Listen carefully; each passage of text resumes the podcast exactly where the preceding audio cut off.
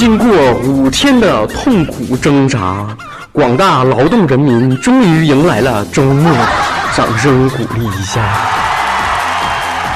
自从那个十一之后，本 DJ 感觉生活哎已经没有了希望啊，太渺茫了，这离春节还太远了，是不？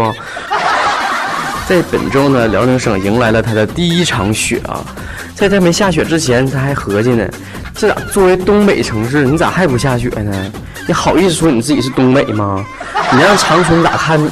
你让哈尔滨怎么看你呀？不过呀，就是为了祈求这个瑞雪的降临呢，本地人就指天大喊了三声：“大辽哥是帅哥，大辽哥是帅哥，大辽哥是帅哥。”于是就满天飘这个鹅毛大雪呀，太冤了。即使天气这么严寒啊，作为专业的吃货，咱们也得储备一些过冬的食品，扫街是必不可少的了。就从某一天开始啊，坐在我右边的这个美食频道的小编小金人同学，就每天不停的在我耳边说呀，嘚瑟呢，你知道不？说的，姐带你吃好吃的去，老闭了那大鸡排，老大了，使劲吃啊。咋回事呢？咋成天给我捣鼓，这耳右耳膜都要穿破了。咱回来走呗，那去尝尝呗。结果咱就去那个龙之梦门口啊，有一条小吃街，这个其中有一家就是这个炸鸡排啊，人气非常的火爆。不过这个老板呢，可以说非常的傲娇啊。他们其中可以说有一个品牌叫做爆浆鸡排，最红火的，而且是秘密武器，每天就给你限量发售那几个，你去晚了就没有了。像咱们这种就是成天加班的人，你去那吃啊，那吃那啥，那吃不着热乎的呀。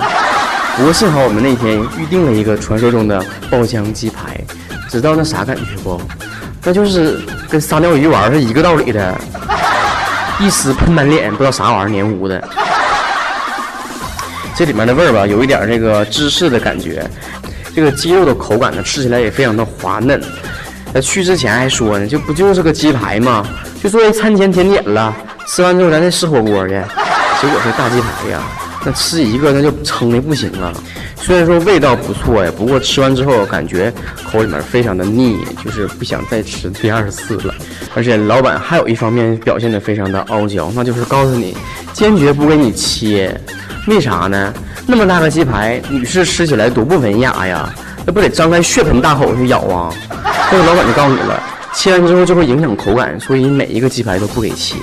其实到现在，人家也没有想明白，为什么切了鸡排的口感就会变呢？各位听众有什么高见呢？人家吃完之后一看这包装，这不是第一家吗？这不是传说中台湾一家非常有名的连锁品牌吗？